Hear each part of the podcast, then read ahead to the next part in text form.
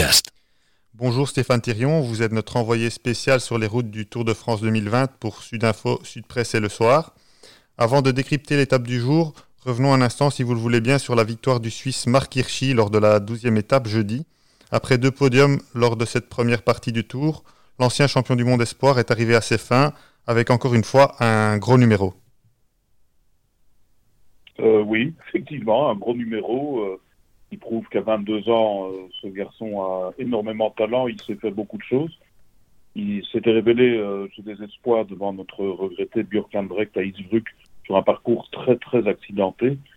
Donc on ne connaît pas très bien encore son registre. Euh, manifestement, ça se situe dans la moyenne montagne. Ça, ça, me semble assez clair. Jusqu'où peut-il aller? Certainement dans des classiques ardennaises. on aimerait le voir l'année prochaine. Mais il a aussi beaucoup d'habileté, a-t-il dit, sur les classiques flamandes. Donc voilà, un coureur d'avenir très certainement dans la même veine que Paul Jacquard ou, ou Evenepoel. Et euh, place ce vendredi à la 13e étape de 192 km entre Châtel-Guyon et Puy-Marie. Un parcours exigeant hein, qui présente 4400 euh, mètres de, dénivelé avec cette ascension et la montée finale vers le, pas de Pérol. À quel type de course doit-on s'attendre aujourd'hui? Elle est considérée par les organisateurs comme l'étape la plus dure. Il faut toujours se méfier de, ce qui est raconté avant par rapport à ça.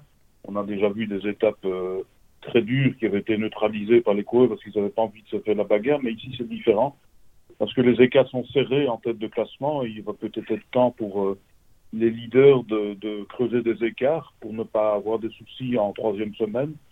Donc logiquement, euh, derrière sans doute une échappée qui ira au bout ou pas, ça on le, verra.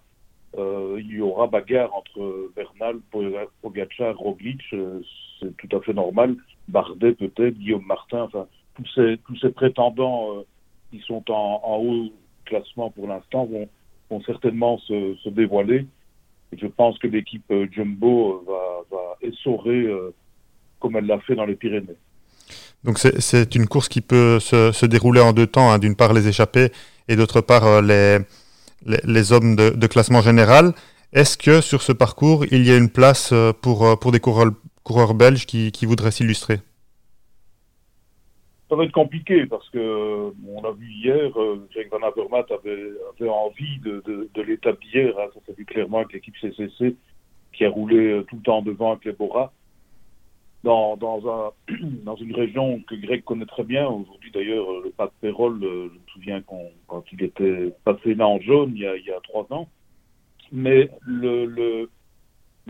par rapport aux grimpeux que nous avons, c'est-à-dire très peu, hormis euh, Benoît s'il ne travaille pas pour Hirschi et peut-être de Ghent qui devrait alors lui partir euh, dans l'échappée tout de suite. Je ne vois personne susceptible de, venir titiller euh, quelqu'un pour gagner cette étape. Merci Stéphane Thirion pour ce décryptage. Nous vous retrouvons évidemment samedi pour euh, discuter de la 14e étape.